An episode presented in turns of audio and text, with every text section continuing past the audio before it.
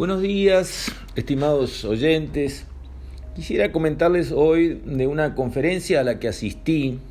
En realidad fue de rebote porque me habían pedido a mí que diera una conferencia este, para el Congreso Profesional Inmobiliario Latinoamericano de este año que se llevó a cabo en el Hotel Radisson de Montevideo.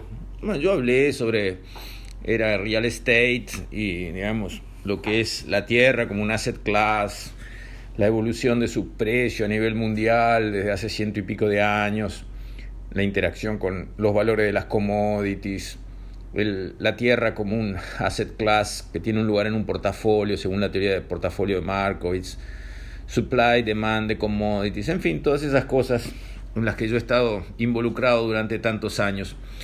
Pero el premio para mí eh, no fue, digamos, el honor de haber sido invitado, que ya es suficiente, sino haberme quedado a quien daba la charla inmediatamente posterior. Ese era el doctor Julio De Caro. Yo había pedido al presidente de este congreso, a Wilder Nalikian, que me había invitado al congreso hace unos días, que organizara un almuerzo con De Caro, porque yo había leído una nota en la prensa que señalaba que este hombre, en realidad es doctor en medicina, pero mucho más que eso es un sabio, se sentaba en una silla, con una silla al lado de él, en el Parque Villavierres, un parque público de, la capital montevideana, y, conversaba con la gente, o sea, aceptaba que alguien se sentara junto a él, total desconocido por supuesto, y charlaran de, de, de lo que fuera, charlar, conversar, conectarse. Eso me pareció mágico, me pareció algo excepcional y fue un almuerzo muy disfrutable que tuvimos los tres eh, donde escuchar a este tipo de personas que tienen sus años, que han vivido mucho y que han aprendido mucho, es súper satisfactorio. Pero no le había calibrado en ese almuerzo, donde, bueno, interactuamos con anécdotas, todos, por lo tanto, él no, no llegó a explayarse y a exponer todo su potencial. Lo que sí sucedió en esta charla del Congreso Inmobiliario.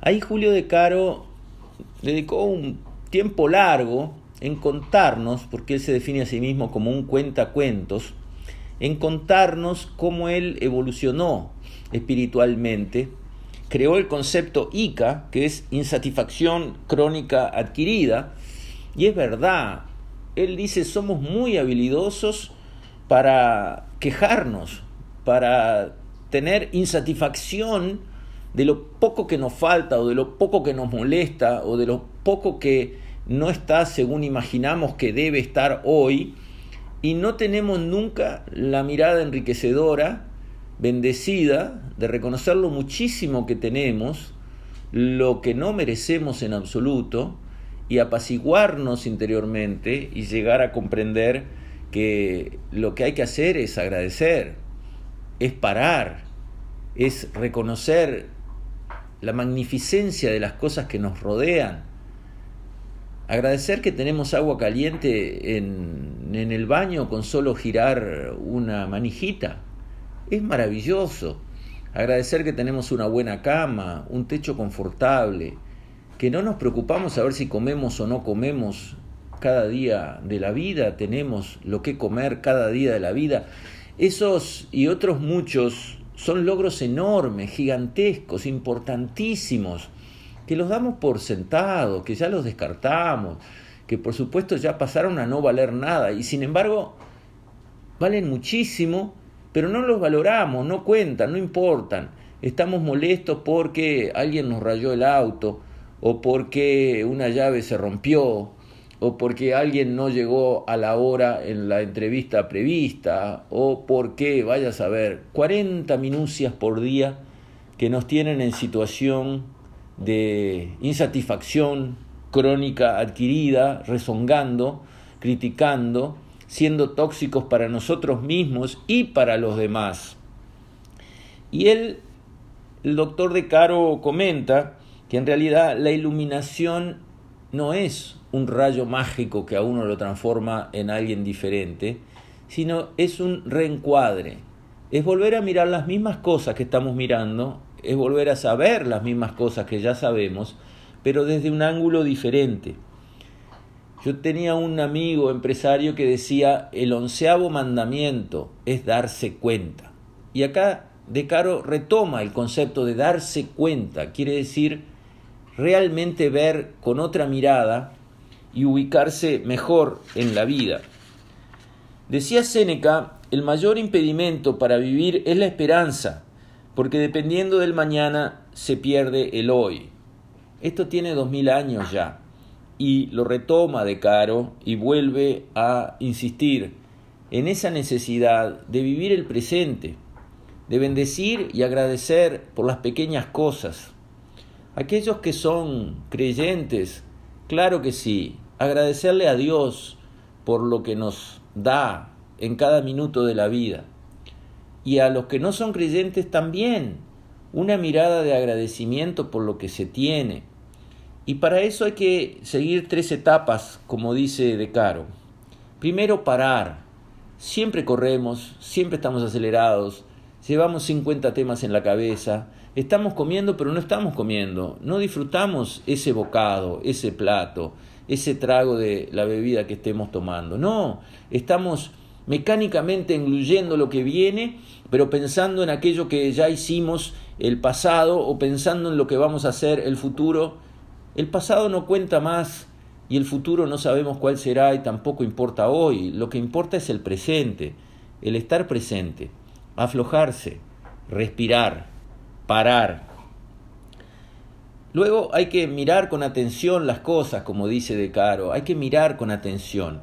No hay que pasar una mirada rápida con la mente puesta en otro lado. Hay que mirar lo que nos rodea y encontrar la belleza en las pequeñas cosas.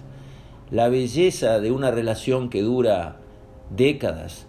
La belleza de una flor, de un animal que se acerca a la persona, del vuelo de un pájaro, de una nube, de una puesta del sol la belleza de las cosas que nos rodean, que es una belleza excepcional, verla. Para verla hay que parar primero y hay que mirar con atención después. Si no pasamos por la vida como si fuera por un tubo, no entendemos nada, no vemos nada, no apreciamos nada, no agradecemos nada. Y en eso está el final de la recomendación de este sabio que dice agradecer, agradecer bendecir y agradecer. Tenemos tanto que agradecer. Incluso cuando las cosas salen mal, hay para agradecer, porque son puertas que se abren para cambiar, para ver distinto, para sentir distinto, para transformar. Entonces, él insiste en el tercer punto del agradecimiento, que dice que el agradecimiento es resurrector, que ubica y que dimensiona, que lo ayuda a uno a colocarse en un plano de humildad, que ayuda a priorizar y también dice que lo que se agradece es atraído y viene más. Eso creo que es un mensaje que en estos tiempos materialistas, de aceleración, de estrés, de tensión, de conflictos, de individualismo, de competencia feroz entre las personas, entre las empresas, entre los gobiernos, entre los partidos políticos, entre los medios. En estos tiempos, este mensaje de Julio de Caro es como un diamante en bruto que se pone en nuestras manos.